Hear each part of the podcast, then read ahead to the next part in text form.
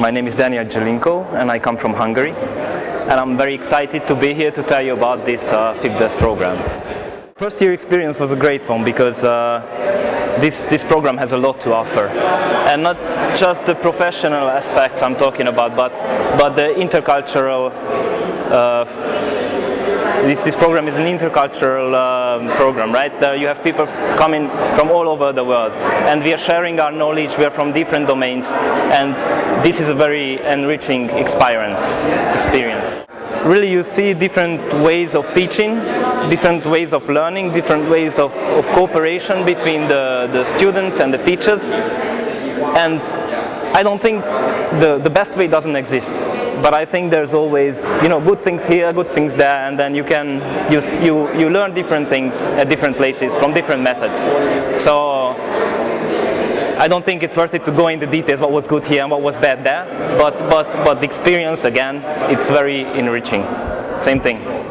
I like practical things. I like application of, of the theory. So for me, it's the it's the kitchen module that I, I really like because. Uh, you you have your ideas in your head and then you have to put them together and come up with something that's that's that's real that's that's a product that you can touch that you can taste my product was selected to be the most likely to succeed in an industrial context but um, I have to say that I think everybody did really did a great great job.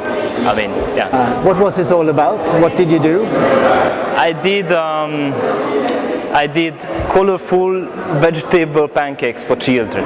That sounds uh, not so catchy for the first time, but when you see the product and when you taste it, of course, it's, I think it's great.